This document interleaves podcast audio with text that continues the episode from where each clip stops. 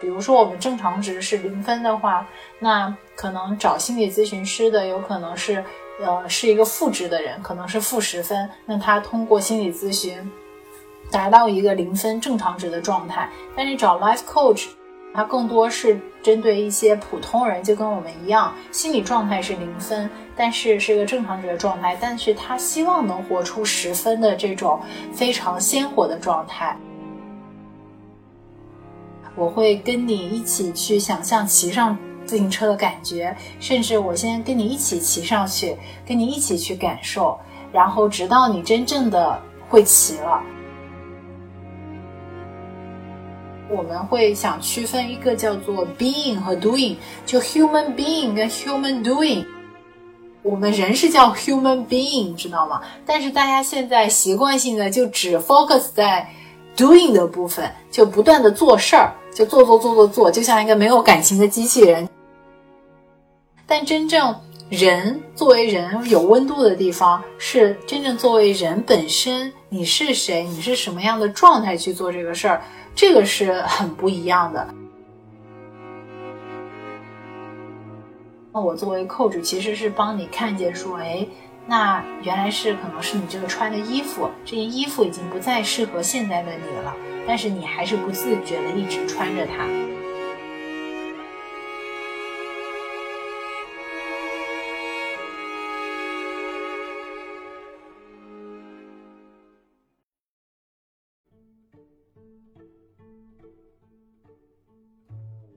伊迪是一位 life coach，翻译成中文是生活教练的意思。这个职业听上去或许有些陌生，但它在欧美国家已经发展的有些年头了。据说，2005年英国最受欢迎的箴言是：“如果你生活不如意，就聘用一位生活教练吧。”总的来说，生活教练的职责就是帮助每一个咨询者过上他向往的生活，感觉是一项很有吸引力的服务呢。但好像还是有些虚无缥缈。所以我就问了问伊迪：“你们生活教练具体能帮人解决什么问题？你们和心理咨询师又有什么区别？比起我们的家人朋友，生活教练为什么是更难得的倾诉对象？”然后我发现，生活教练这项服务不仅面向迷茫渺小的打工人，在企业高管中更加流行。但不管有没有一位这样生命导师，我们都需要偶尔从忙碌中抽离出来，聆听自己的情绪和感受，分清噪音和真正的恐惧。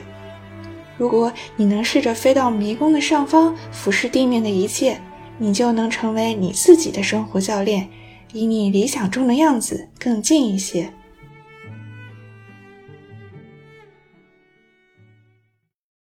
今天我请到了我的朋友伊迪，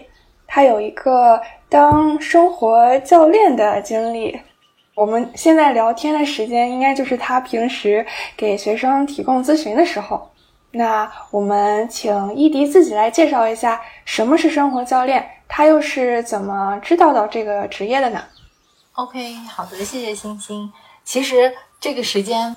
就是不是给我的学生做咨询，因为 coaching 就是生活教练，就我们在英文里翻译可能叫做 life coach 嘛。然后 life coach 其实跟咨询师最大的区别，其实是说我不会去告诉别人，告诉我的客户说应该怎么怎么做，然后更多是通过一些提问的方式，让他能更好的进行自我的觉察，最终做出一些更符合现在最适合他的一些自主的选择。所以我不是去咨询他们，而是提供一种 coaching。然后另外一点的话，其实呃，我现在 coaching 的也不是只有学生，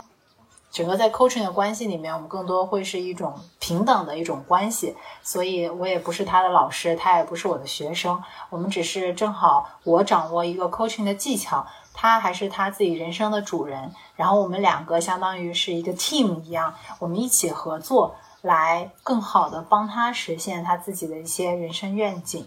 对，这个是刚刚关于那个心情的介绍的一些澄清。然后，嗯，关于一开始我怎么知道 coaching 这个 life coach 这一块的话，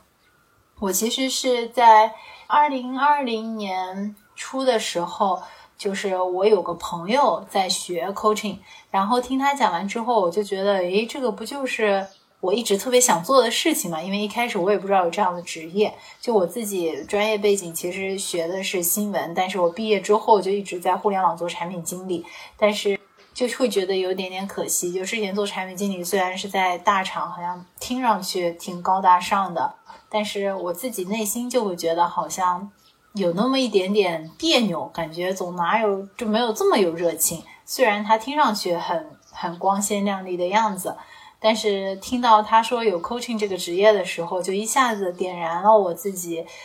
最内心的那种喜欢跟人家沟通交流，且我很喜欢这种一对一很走心的交流。然后我发现，诶，原来可以有这样的职业，然后我就特别激动，然后我就开始。正式的学习 coaching 这样，对，一迪，你刚刚也讲，稍微讲了一下这个生活教练和咨询顾问，还有，嗯，比如说像心理医生这些职业和他们的一些区别，所以这还是一个不太一样的一个存在，是吗？嗯，是的。就首先，我个人对 life coach 的呃翻译，我觉得生活教练听上去有一点。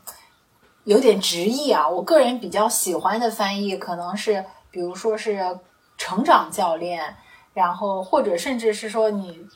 听上去更形而上一点，有点听着像生命教练，这听上去有点恐怖啊，或者说有点玄乎。对，但本质上我觉得我们可以先把它在这里就叫教练吧，因为生活教练听上去感觉是给人家安排一个生活起居，但其实本质上我觉得我们 coach 别人的时候，更多是 coach 一个人整体的一个人的状态。所以这也正好回到你刚刚问的那个问题，跟心理咨询师，然后跟普通的这种咨询师有什么区别？就是心理咨询师的时候。他更多是通过一种专注于客户，他发生了一个问题，会关注他以前这个问题产生的过去是什么样的，然后通过梳理过去，帮他走出当时过去给他造成的这个影响，然后他能更好的面对接下来的生活。但是，coach 他其实更多会专注于一个客户的未来，就是你想成为什么样的人，什么样的人生是你自己最能感觉到鲜活，就是最能活出自己的。会通过展望你的未来，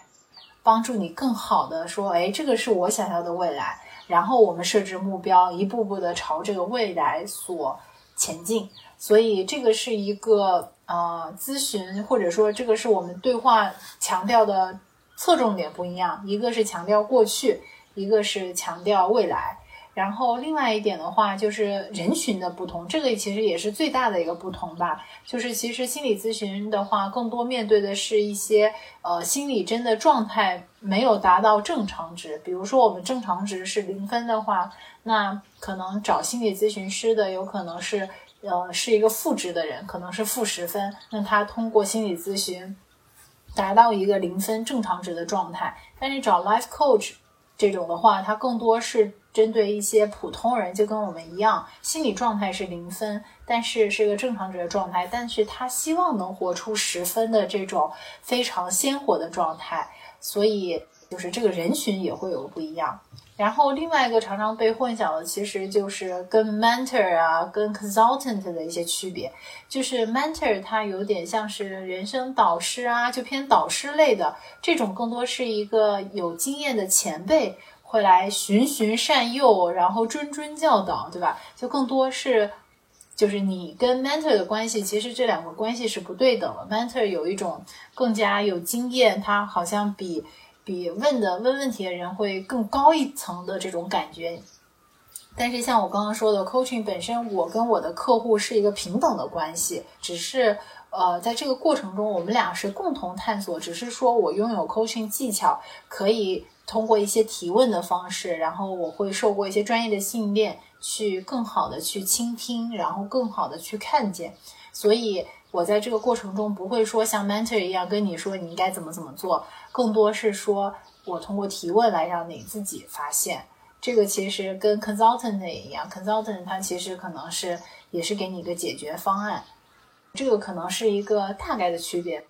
就举一个例子来讲的话，那比如说，呃，就拿这个学自行车来讲，如果是咨询师给你方案的话，我要怎么学自行车？那他可能会给你一个说明书，就告诉你，你按照第一步是什么，第二步是什么，第三步是什么去骑学自行车就行了。这可能是咨询师的方式。心理咨询师他可能会通过你为什么之前不敢骑啊，是不是以前受过一些心理创伤啊，然后帮你去克服之前过去的这种恐惧啊，会更关注于你过去跟这个自行车是不是发生了一些什么事儿，让你有现在有些阴影。然后，但作为 life coach 的话，更多是说我会跟你一起去想象骑上自行车的感觉，甚至我先跟你一起骑上去，跟你一起去感受。然后直到你真正的会骑了，所以可能是这样的一个区别。哇，这个比喻好形象呀！那就是说，其实就是，呃，普通人、健康的人，他可能现在有一个目标，但是不知道怎么样达到那个目标，或者是他根本就 找不到自己接下来的目标是什么。但是生活教练就可以帮他一起来拟定一个计划，然后帮他达到那个。他比较理想的一个生活状态，对，基本上找我 coach 的一些客户，很普遍的种状态是觉得现在的工作有点不满意，就就是感觉就有点像是温水煮青蛙的那种感觉。他们想改变，但可能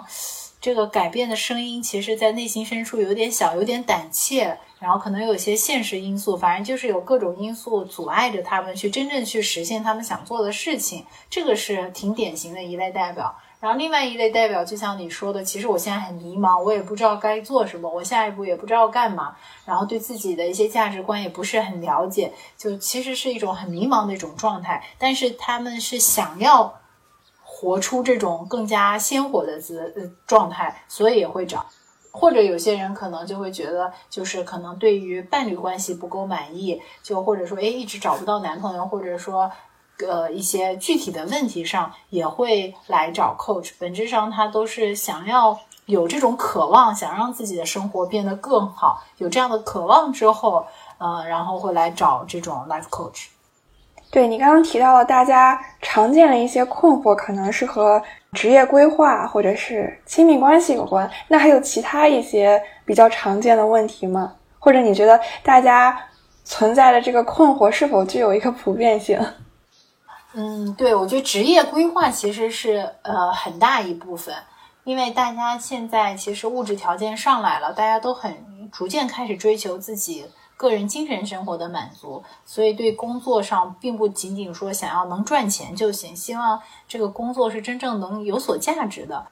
这个是一个很大的一个共性。然后另外一个的话，这个其实也不一定是规划了，包括比如说你职场中，呃，职场的一些人际关系，然后包括你可能，嗯，就是很想在这份这个大公司继续做下去，但我不知道怎么能更好的晋升。呃，当然不是从那种术的层面，更多是说如何我整个人状态不是很好，如何调整这种状态，这个是工作的一个大的领域。然后亲密关系也是一个，包括很多时候在就是在亲密关系里的时候，其实是很多时候自己过去的一些会很受过去的一些行为模式所影响。这也是为什么可能有些人就觉得，哎，我自己为什么遇到的都是不靠谱的男生或者女生？怎么？哎，世界上靠谱人都去哪儿？这很大一部分程度上可能是因为他自己一些行为模式或者下意识的一些东西，导致了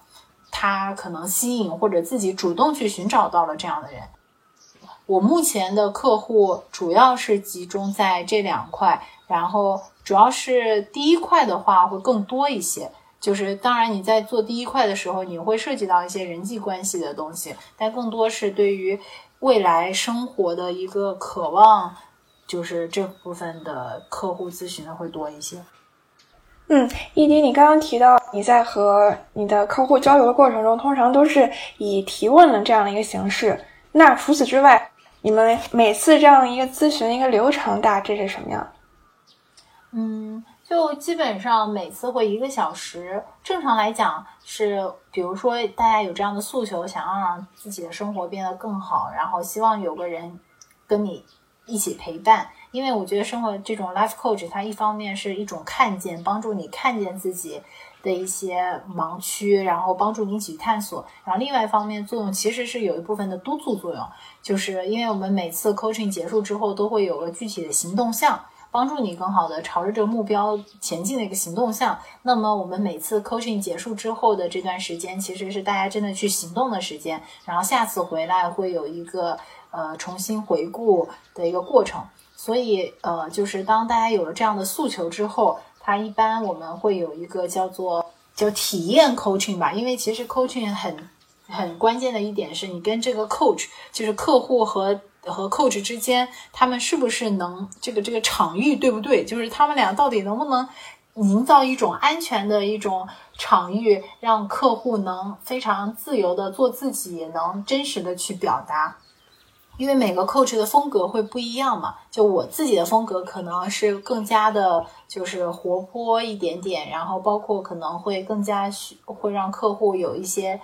闭上眼睛想象，不是只用头脑，会让他多，就是用一些肢体语言，或者说是会有更多多元的，而不仅仅只是对话这么。枯燥的一种，就这是我个人的 coaching 风格，但是有些客户可能并不喜欢这种风格。但具体说你到底合不合适这个 coaching coach，最好的办法就是基本上 coach 都会有这种二十分钟，或者说三十分钟，或者有些是一个小时的这种体验的一些 coaching session，你就可以过去。去要求一下体验，这个体验的话，有可能是免费，有可能是一个比较低的价格，你就可以去体验。体验完之后，你去感受一下，说，哎，我跟这个 coach 之间到底他能不能给我一种很安全的感觉？我能不能在他面前真实的做我自己？如果说你觉得就像两个人要。交换个眼神，彼此是对的人，对吧？你要两个人要先确认说，哎，这我愿意跟他一对一敞开心扉，这个是第一步，就体验。然后正式开始了之后的话，基本上我会会有第一次的话，可能会是一个叫做探索、自我探索的一个一个 session 吧。就在这个一个小时里面，更多就是我们会探索一下客户的价值观。然后到底是他们什么很在意的一些事情，会帮助他们更好的了解他们自己。然后在那之后，因为呃，我们也会确立说，我们接下来这三到六个月的 coaching 关系，我们想要在哪些方面所努力。基本上三个月的时间，我们会先定一个目标。就有些人就说，哎，我现在可能。就是有点自卑，我希望让自己变得更加积极乐观一点。可能这个就是我们接下来三个月的主题。那这个主题也都是在第一次对话中会确认，然后第一次确认之后，接下来的话可能就是两周一次的频率，就是每次可能客户会带一个具体的问题。因为这个问题也是围绕着他们自己之前定的那个目标嘛，然后会有一些探索，然后每次探索完之后，嗯，我刚刚也说会有一些行动项，然后客户去行动，然后下次回来再来看去复盘，然后再继续去探索，基本上是这样的一个流程。哎，那你和你现在这些客户都是怎么认识的呀？嗯，我现在因为我自己有公众号嘛，我在公众号其实。就是虽然也不是一个大 V，但是其实阅读量什么的也有可能几百、一千这样子。呃，我觉得也能吸引一些就真正认可我的就是为人，包括认可我整体状态的一些人，他们可能会吸引过来。所以公众号目前是一个最主要的 认识客户的手段。然后其他的话，可能就是朋友介绍，就是。当朋友知道我在做这个，然后他们身边有一些就是需要的时候，就是他们身边的朋友可能会有一些推荐，然后或者就是我的一些客户，如果 coach 完之后觉得效果好，那他们身边的朋友如果需要也会有些推荐。因为我自己没有特别主要在做这个 marketing 这一块儿，因为就是每个客每个 coach 他其实。精力都是有限的，我不可能说同时拥有几十个客户，这其实是对客户的一种不负责任嘛。就是每个每个 coach 可能会最多可能就是十几个吧，就是因为一个月就是两周一次嘛，所以这样子平均下来就是能更加 focus 在每个客户身上。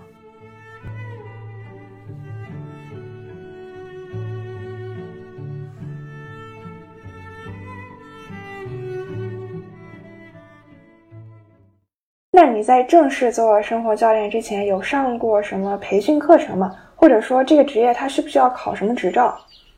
嗯，是这样子的，就是要不要考执照这个东西，就我自己是上过培训课程，但你说是不是一定要拿到这个执照你才能做 coach？那是不必要的，因为这种东西就像只要有客户愿意相信你，愿意给你付钱，你有没有证书都无所谓。这个就跟你健身教练一样，就是有这么一个执照，只是说帮你建立一种信任感，让人家说 OK，你可能是经过专业训练的，但是说。呃，是不是必须的？那就完全就看你客户到底信不信任你。因为我认识一些 coach，他可能就是就是完全就是在工作中已经积累了十几二十年，然后就是就是自己慢慢摸索出来一套方式，然后身边他他旁边的人也愿意相信他，但他其实是没有任何执照，也自己也没有上过任何的培训班，可能只是看了一些书，然后他就觉得自己他就声称自己是是 life coach 啊什么的。但但只要有人愿意为他付费，你要不要执照都无所谓。但是实际上，关于 coach 这个，它有一个国际教练联盟，就是会有一个统一的对于 coach 的一些要求。就比如说，一定要上满多少个小时的 coach 培训课程，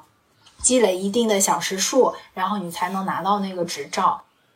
然后我自己当时是选择了那个共创式教练，就 co-active coach。然后因为其实教练他其实也有不同的一些培训机构嘛。这个刚刚说的这个国际教练联盟就有点像是那个托福、雅思，他们并不是会培训你怎么学英语，它只是一个公平的一个裁判官。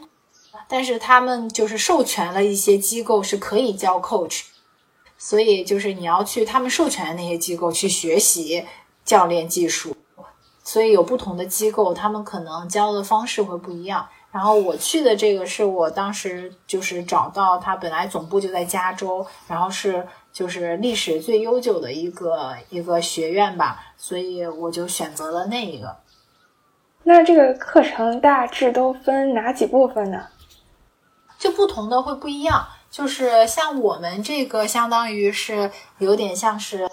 在业界里，在就是 coach 教练联盟里算很严格的一个培训体系吧。它就是除了上课之外，就是一般来讲，我们嗯一开始学习 coach，它可能会有不同的模块来训练你不同的能力。就不同的那个培训机构，就教练 coach 的机构，他们可能模块设置不一样，但基本上都是呃都是会有呃一百二十个小时的培训时间吧。就是它有可能会分成多天，或者说怎么样，就不同机构会不一样。像我们这个的话，它是一共会分成五个模块，然后每个模块是有三四天的培训时间，然后一个月学一个模块，然后学完之后差不多就就五个月、六个月学完了。然后在这个过程中，你可以练习，然后这个只是。呃，学习模块，然后进入到正式认证认证期间，我们会每周会有一次培训，就是每周线上会有两两个半小时的时间，然后你会有自己的 coach 导师督导之类的，然后会进行长达半年的一个一个培训，然后最终去考试，然后获得认证。嗯，哎，那是不是自己经历过这个过程之后，很多心结也打开了？对对对对对，是的，我觉得学习 coach 给我最大的一个礼物，其实就除了自己掌握这门技能之外，我觉得对我自己也是一个不断的看见、不断的打开的过程。因为他们就会说，你一个 coach 个人的生命状态，如果说一个 coach 本身的生命状态就不是很好的话。那你如何能帮助客户打开这些呢？虽然他不是说就就是不是说是一对一强烈关系的，但是我觉得我个人觉得一个 coach 的状态很重要。就虽然就我的有些客户可能年龄比我大啊，就可能四五十岁的，然后做一些高管，但是这个生命经历虽然不一样，但是我的状态起码是他们所欣赏的。虽然可能经历上没有他们丰富，但是他们必须肯定是要欣赏你作为 coach 教练作为人的这种状态，是让他们所欣赏的，大家才会去找你嘛。所以你 coach 的状态其实就很需要这种自我下功夫、自我去探索。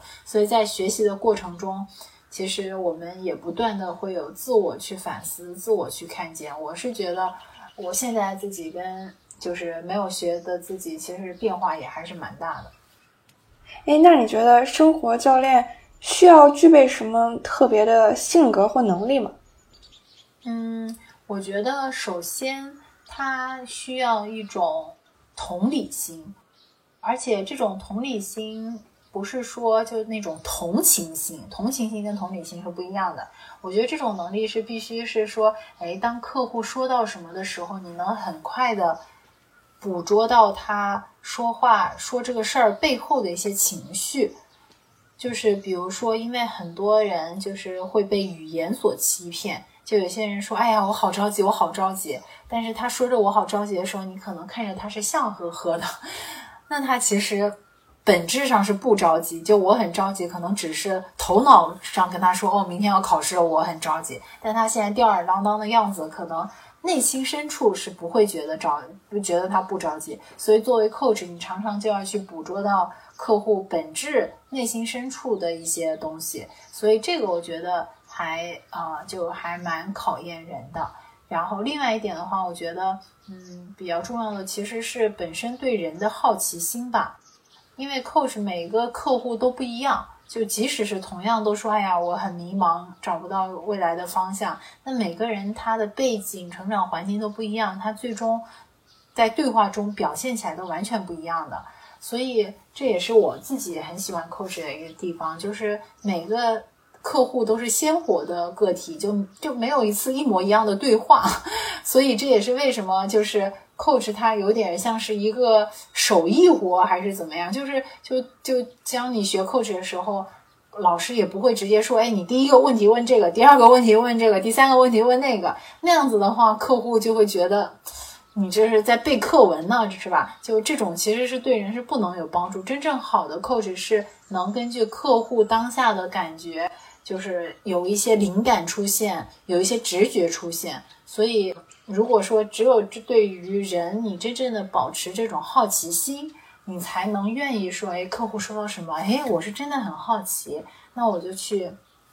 提问、去探索，然后邀请客户一起对他的生命进行探索。就是我觉得好奇心也是很重要的，对。另外一点，我就觉得刚刚说到这种直觉，因为很多时候我们现在大家过于习惯依赖于头脑去做决策，就是 A B C D 分析的，就好像画一个图，就是分析利弊之类的。但很多时候我们忽略的是直觉，直觉有时候就是一些画面的感觉啊，或者说。就是就是直觉，你知道吗？就是不是靠头脑所能描述的。这就因为有时候在 coach 的过程中，我常常会要给出我的一些直觉，就感觉，就比如说我在控制过程中会让客户闭上眼睛，根据他的情况会让他有些想象。那在这个想象过程中，就大部分人因为。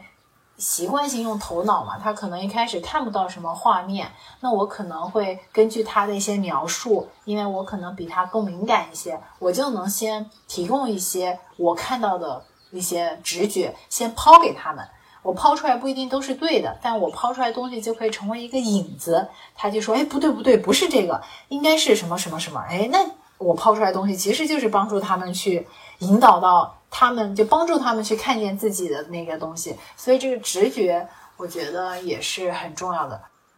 嗯，哎，那 life coach 是不是也需要很好的把握这个分寸和边界？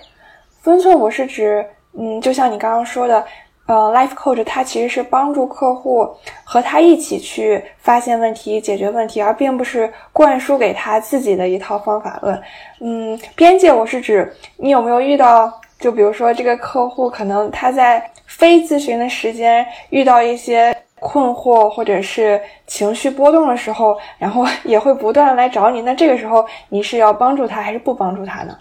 嗯，我觉得第一个关于呃分寸那是肯定的。就虽然我整个过程中就是我是要跟与客户共舞嘛，就是就像跳舞的关系一样。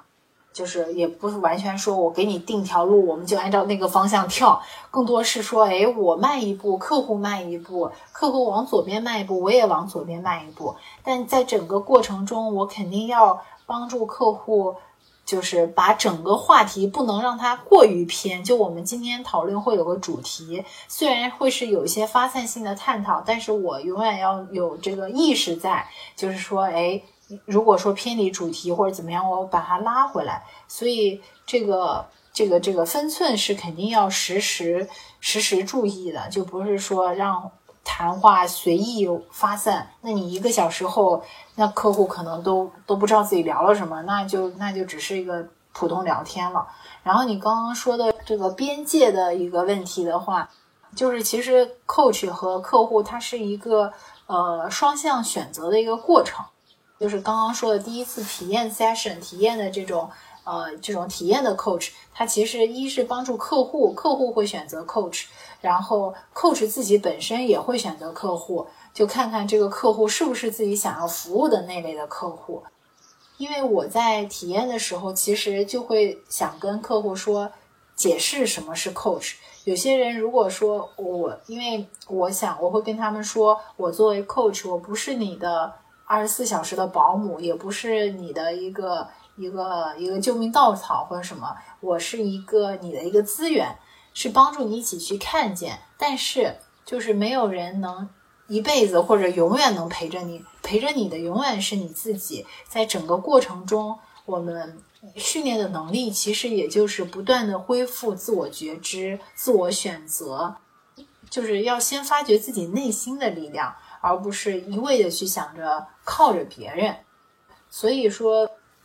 就是当客户真正的理解什么是 coach 的时候，他其实。不会真的说平常没有事儿没事儿就是会来找你，但是如果说真的，比如说呃，就是最近发生一个什么突然的大事儿，那我们可能本来比如说两周一次的 coach，那我可能就是如果发生这样的事情，我会临时我们说，那我们现在是不是要安排一场 coach，可以帮你调整一下状态？但是呃，但是在这个过程中，我觉得我目前还没有遇到过那种。你说完全没边界感，就是各种找你的客户还没有。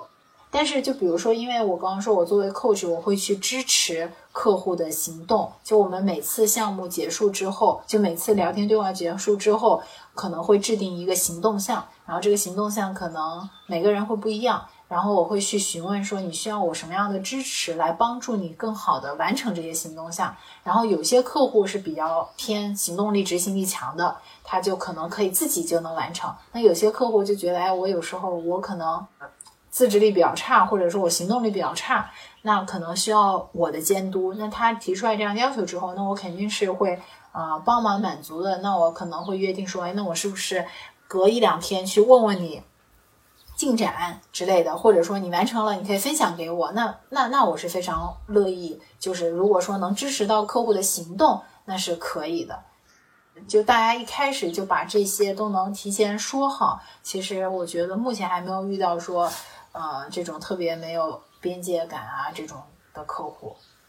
那感觉整个咨询这个过程结束之后，还是能和他们一直是很好很好的朋友。嗯，对，但是我觉得朋友可能是这样子的，就是我觉得 life coach coach 跟朋友最大的区别是，嗯，朋友他有时候会顺着你说，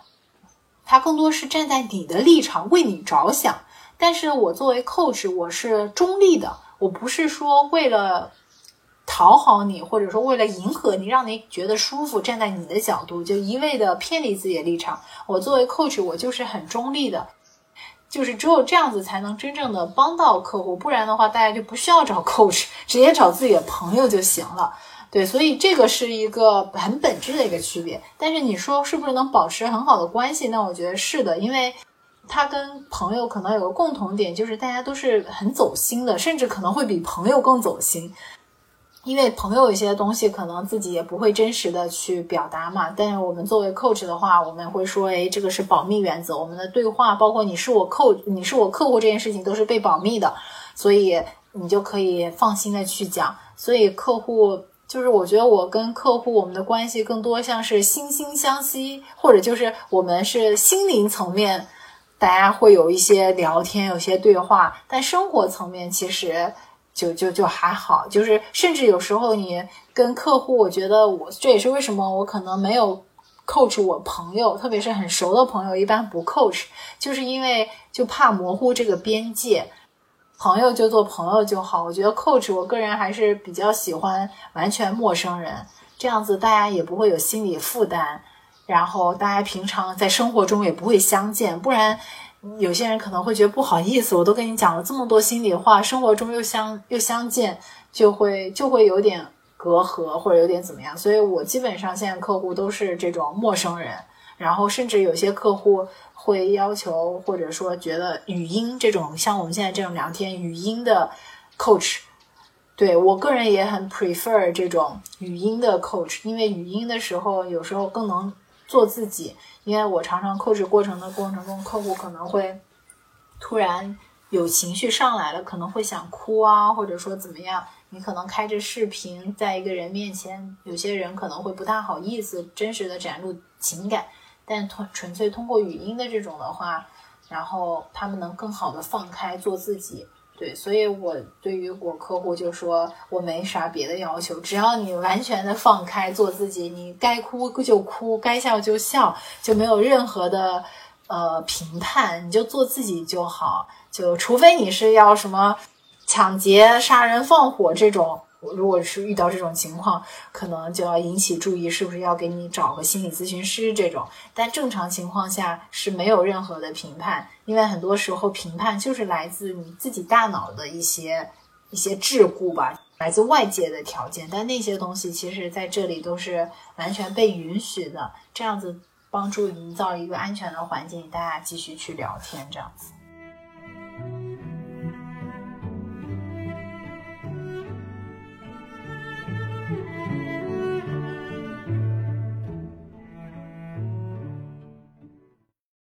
那你在做生活教练的过程中，是不是也认识到了这个人的思维、还有视角、还有 脑回路的一个多样性？是的，是的，就会很不一样，你知道吗？就每个人他的他的方式不一样，这也是我特喜欢 coach 的一点，因为我自己会特别比较擅长。这种 visualization 你知道吗？就是视觉化想象，就常常会邀请客户去闭上眼睛，可能根据他的一个事情，让他有一些想象。然后就在想象的过程中，我就发现，哎，就是你本来以为，呃，我说就比如，比如说，哎，你现在感觉怎么样？他可能觉得啊，我现在就像在一个星空下面，但迷路了，或者在黑夜当中有点迷路的人。那那可能我的感觉是黑夜迷路，那我是不是就害怕？但是客户可能你帮你就带着问他，哎，你感觉怎么样？他没准是一种兴奋，他说哇塞，黑夜中这么黑，但是我看到了星星，我就觉得很有挑战。就是这个脑回路是你自己是没有的，但在这个过程中，其实就能看到说，哎，就每个人是很不一样的。所以在这个过程中，作为 coach，你也不能有任何的自己的主观偏见。那人家觉得害怕，你不能硬把人家觉得。把它往那个积极的方面引，就或者是怎么样，所以就是要根据客户，他觉得现在有点兴奋，或者他觉得有点，有些人看到黑暗觉得害害怕，有些人看到黑暗就觉得兴奋，那你要真正站在他的那种画面想象里去继续去探索，哎哎，那那旁边还有什么？所以说，嗯，在整个聊天啊或者探索的过程中，会看到很多新的一些画面。这个也是我觉得特别有意思的一个地方，对，也满足了你对人的好奇心。对对对，因为这个就是我自己特别感兴趣的一点，就是然后我就会发现说，然后其实，在做 coach 的过程中，我更加就真实的认识到说，哎，每个人真的是很不一样，就即使比如说两个人都是。都是同样的背景，同样的成长环境，即使现在是同样的工作，就外表上看上去一模一样，但他内心就每个人的内心世界真的是完全不一样的，而且就会让我更加去尊重诶每个人的独特性。另外一点的话，我觉得会更加去相信每个人身上真的是有自己所需的能量，就很多你觉得不可能的事情，或者嗯一开始。我会觉得，哎，有些事情很难或者怎么样，那是不是自己做不好？但这种其实都是来自一些头脑的限制性思维。但真正比如说放下头脑去感受，然后真正去挖掘，就常常就能有很多，就每个人都会有他自己所需的这种闪光点吧。就是大家就常常忘记，所以常常每次。Coach 结束之后，我就会问客户说：“哎，那你这一个小时有什么收获啊？什么样的？就最长的一个反馈，其实就是：哎，我发现了我身上自己从来没有的某个点，就我不知道，哎，我原来还有这份勇气，在我一开始都忽略了，但它其实是一直在的，只是一直被忽略。嗯，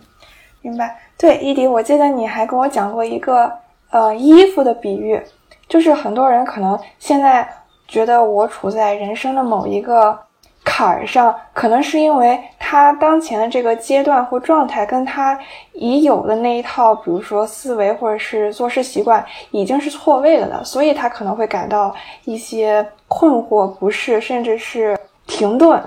你可以跟我们详细的讲一下你的这个比喻吗？OK，对，这个其实就是我每次一开始会跟我的 coach 介绍，呃，我的客户介绍什么是 coach，然后什么是我能提供什么。就是我觉得，就像刚刚说的，就是呃，每个人成长到现在，其实大家的世界观、价值观，你是已经形成了，就第一个版本，或者不管是第几个版本吧，就你目前肯定是有一个自己内心认可的一个价值观，也不一定是认可啊，就自己目前习惯的。但这个价值观或者做事方式或者底层逻辑，我们把它比喻成一件衣服的话，他肯定你之所以现在穿着这件衣服，是因为。你觉得这件衣服代表着你，或者这件衣服曾经你特别喜欢，但是像我刚刚说的，很多人就会习惯性的一直穿着一件衣服，就比如说一个人的穿衣风格一直是偏这种嘻哈风的话，那么他可能就是。可能一开始是因为他高中很喜欢这种嘻哈风的音音乐啊，然后就喜欢这种嘻哈风的穿着，然后他就一直穿着这衣服。但现在十年过去了，他还是过于习惯穿着这衣服，因为他已经成了一种习惯性的动作了。但是这个时候，其实每个人可能也长大了，整个人的。身体状况也不一样了，包括你可能自己的偏好也不一样。你现在可能不喜欢嘻哈风了，你就喜欢走这种绅士淑女风格。那那这种情况下，你有时候就是会就会开始觉得有点别扭。但是在这个过程中，那我作为 coach 其实是帮你看见说，哎，那原来是可能是你这个穿的衣服，这件衣服已经不再适合现在的你了，但是你还是不自觉的一直穿着它。对，所以这个是第一个作用，是帮助客户去看见自己所现在所拥有的一些行为模式，但这些行为模式可能已经就是不符合现在的他的需求了。对，但这个不是符不符合他，也不是 coach 说了算。我作为 coach 的话，我只会给他一种提供一种我的看见，说，哎，我好像看到你习惯性的说完一个事儿，你就会说但是什么什么，我就把我这个看见。重新返回给他，然后他可能会说：“OK，哎，我一直没有意识到我有这样习惯，那可能这个不是我现在想要的，这个可能就是因就这种可能往深层看，可能就是因为有一些限制性思维在。那就先是看见这个衣服不符合自自己了，那么第二步其实就是一个探索和创造。”就是这个过程中，像我刚刚说的，我可能会带领大家去做一些视呃闭上眼睛视觉想象呀，或者通过其他一些提问的方式。因为你现在这件衣服不合适，那什么衣服才合适自己呢？什么样的价值观才自己内心真的喜欢呢？有些很多被自己忽略的东西到底是什么呢？所以在这个过程中，我们会不断去看看说，哎，是这件衣服合适，还是那件衣服合适？就不断的重新去。去找一件合适自己的衣服，找一个合适自己、自己内心最合适、最想要的一种状态。这个是一个寻找，包括是一个探索的过程。这是第二步。然后第三步的话，真正找到了一个，那你可能一下子找到三个很感兴趣，那你到底要选择哪一个？真的去去实践，因为其实。实践才是才能出真知嘛，实践才能有真实的一种感受和反馈。这也是为什么我刚刚说到，每次 coach 过后都会有个行动项，这个行动项就是实践的过程。我既然已经找到了我想穿的这件淑女风格的衣服了，那么我要真的去穿起来呀。这个过程中，大家是会有恐惧的，因为你可能一如果说一个人穿习惯了这种。夸夸大大的衣服，让他一下子穿淑女的衣服，他会自己很不习惯。即使他觉得我现在就要穿淑女的衣服，但是过去的习惯力量是很大的，会有一点不舒服。但在这个过程中，就很需要这种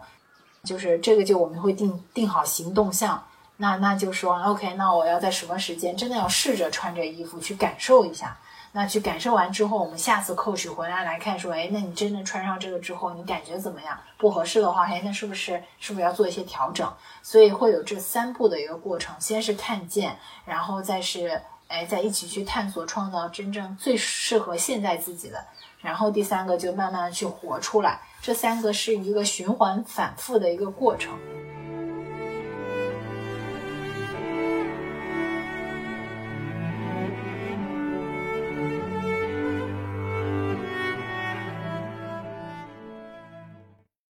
那你觉得一个人在什么情况下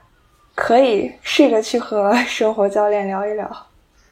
嗯，我觉得就是属于你现在对自己的状态不是很满意，但是你又无从下手，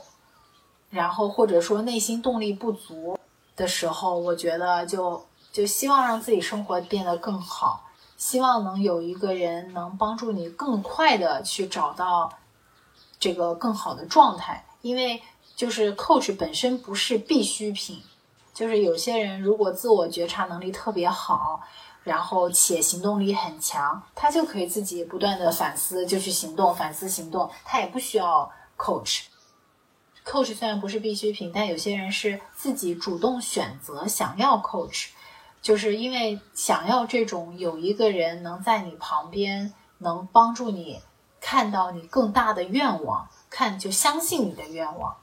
然后甚至就是看到、相信且不断的去鼓励你，因为现实生活中就是你的朋友啊怎么样？你如果跟真的跟人家谈你的愿望啊、大的愿景啊，有些朋友会觉得你在痴人说梦，或者不相信你，或者就是你自己也不好意思跟朋友聊这些，就觉得没达成之前不好意思聊。但是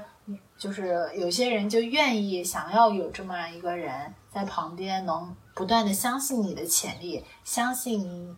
值得更好的，然后在这个过程中给你一些反馈，然后给你一些看见，帮助你看见一些自己忽略的东西，那么你就适合去找一个 coach。嗯，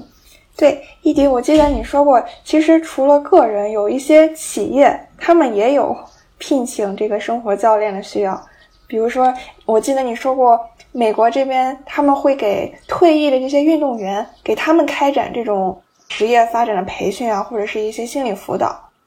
倒不是美国这边是这样子的，就是一些企业，特别是一些外企吧，会给一些中高管请 coach。这也是为什么，就是有些 coach 会跟一些公司合作。就比如说像我知道，就是有很多客户，就比如说像。就是一个公司，一些跨国公司，他会给他一些老总请一些 coach，然后这种情况下是公司会帮忙付费的。其实每个成功人士背后都可能会需要一个 coach，因为特别是你是创业者，或者说你做到一定的职位的时候，你的内心是很孤单、很恐惧。然后是很需要内心力量的，这个时候就特别需要 coach。所以其实很多外企会给他的中高管找 coach，然后就由公司付费，然后进行这样的一些咨询，就是 coach 的这种啊教练。然后另外一个我刚刚说的是退役运动员，是我在中国参加的一个一个计划吧。这个的话是这个其实是一个类似培训项目吧，就比如说现在有一个计划，它就是针对。退役运动员有一个换新计划，就因为运动员退休之后、退役之后如何开展他们的第二人生，那就是会有个专门针对这些退役运动员的一个呃一个类似计划。然后这个计划里面，他们会有体验不一样的课程，然后其中一个环节是也会体验这种一对一的 life coach，然后帮助他们去更好的找到他们的这个呃新的目标。哇，好想知道大佬在烦恼什么呀？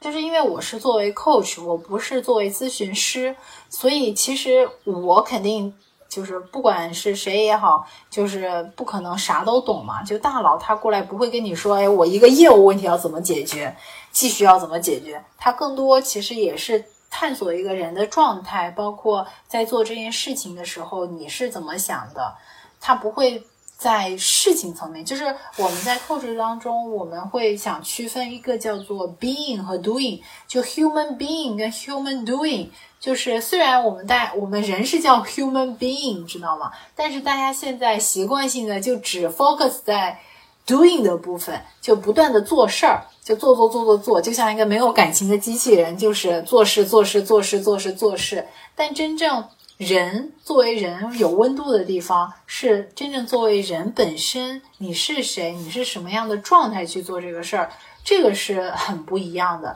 就是当你状态特别好的时候。你就会发现，哎，你不管做什么事儿都感觉很简单，甚至是你状态很好，你回忆一下你打鸡血的那种状态，那你即使好像遇到了一些小困难，你都不会觉得是什么问题，就马上会通过自己的聪明才智就能很快的去解决。但是当你状态很不好的时候，那你就是什么事儿都提不起劲儿，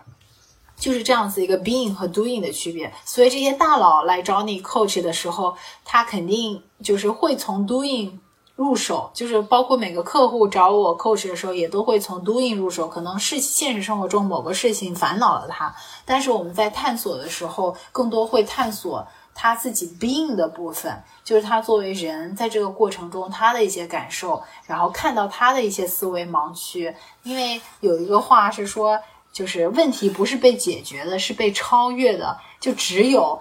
就是你创造这个问题的脑子是想不出，就是很难想出解决方法的。你必须要用另外一个脑子。所以其实这些不管是大佬也好，还是谁也好来找你，你如果继续用脑子跟他对话，用他自己继续的脑子去对话，那其实就很容易在原地打转。那很多时候就是帮他帮他走出他原先的脑子，然后他自然而然就能想到解决办法了。对，因为我现在。虽然还没有 coach 那种特别特别特别的大佬的那种，但是我现在有很多客户，就比如说偏那种企业二代，他们就是继承家产，就是真的也继承家里很大的这种企业。但是在这个过程中，我就发现说，哎，就是他们也不会跟我具体聊企业经营业务问题，但是肯定也是工作上的一些烦恼，但。但是我 coach 还是 coach being 部分，就会发现，不管是大佬也好，还是普通上班族也好，大家的问题就是本质上是很多是相似的，只是说正好就像你一个人带一个呃五个人的团队和五千人的团队，就本质上可能也是就是领导力，就只是 doing 你刚刚说的大佬还是什么，只是 doing 层面的不同，但是作为 being 的话，其实是有很多类似的点。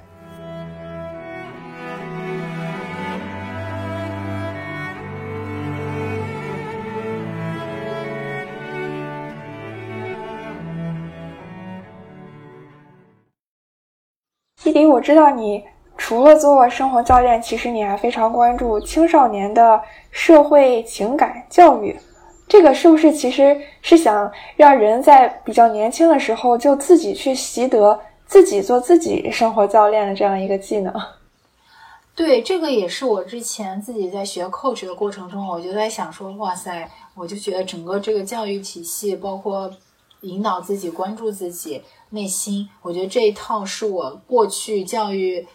就就学校的经历里面所缺失的。然后我在想说，再加上我自己特别喜欢小朋友，然后在想说，哎，那是不是有没有可能，就是不是说都等着像我们到了二三十岁才开始迷茫，才开始探索，是不是可以从小就鼓励小朋友更好的去了解自己的情绪？然后我就发现是有这样的一个学科，就叫社会情感化。学习在美国这边，它也是一个比较成型的体系，就是叫呃 social emotional learning。所以，我也是说，哎，那我除了教练成人之外，是不是可以有一些关于更好的帮助小朋友去更好的在小朋友这个阶段，这个宝贵的阶段，去更好的教助他们认识自己的情绪，如何更好的跟他人去交往。如果说，从小能播下这颗种子的话，那我觉得未来肯定能少走一些弯路，或者说就会好很多。所以这个也是我目前很感兴趣的一个方向。然后在就是在看美国这边是怎么做的，看看是不是有一些可以中国化、本土化的一些一些可能。那你现在想一想，你当年上学的时候有没有什么课程或者资源是这种在情感上给过你支持的，或者是你当时渴望拥有什么样的资源？就是我记得我们那会儿其实也会有心理课。但是那种心理课就有点形同虚设，就感觉没什么用，好像就是我都没有任何印象了。然后我们学校好像还好一点，因为我们那个是一个外国语学校嘛，其实也还有配什么心理老师，但是好像也不会真的去找这个心理老师，因为可能。就是可能会有这样的一种误解或者偏见，哎，你去找心理老师，是不是你心理有问题？就感觉在国内反而会有这么一种偏见，就是包括现在大家说，哎，那我找心理咨询师是不是说明你心理有问题啊之类的？找 life coach 是不是你自己有什么问题？我觉得这都是一些一些就是一些偏见。我觉得如果说能在我小时候的时候。能能有一个老师或者一些班会课吧，能组织一些，比如说真的很谈心的一些活动，包括给小朋友一些正确的关于爱的引导，我觉得会特别美妙吧。就是因为感觉以前的教育更多是会，哎，你好像考试成绩好，老师会表扬你，或者作文写得好会表扬你，倒也不会说，哎，你这个人品质好，我来表扬你。但是我觉得，往往现在越来越长大，你会发现一个人的品质，我觉得包括一个人，比如说这种坚韧的能力，是在二十一世纪，我觉得是特别需要的。就是你考试的分数、考试的东西，说实话，高考之后真的好多都忘记了。但是如果说从小有人能引导你什么是好的品质，来培养你的这份坚韧不拔的这种毅力。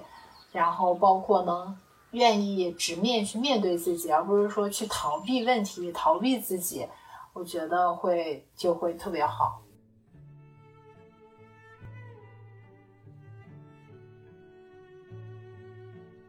非常感谢易迪今天来做客我的节目。如果我们听众里面听到这期节目有想找你咨询的，可以找你吗？可以啊，非常欢迎。可以先关注我的公众号，叫做“此刻伊迪”。我在公众号里也有写一些，就是呃，我的这个 coach 到底是什么，就是可以先去了解一下。然后包括可能可以看看我的公众号，看看是不是就是喜欢我整体这个人的思想风格。然后到时候可以在公众号后台留言，我们可以预约这种呃一对一的一个体验的一个时间。好呀。那谢谢伊迪，那我们就聊到这里。那我们最后跟听众朋友说再见吧，大家拜拜，拜拜。这就是本期节目。想要认识更多斜杠青年，欢迎你在小宇宙、喜马拉雅、苹果播客等平台订阅关注斜杠青年研究所，也欢迎你把这档节目推荐给你的朋友。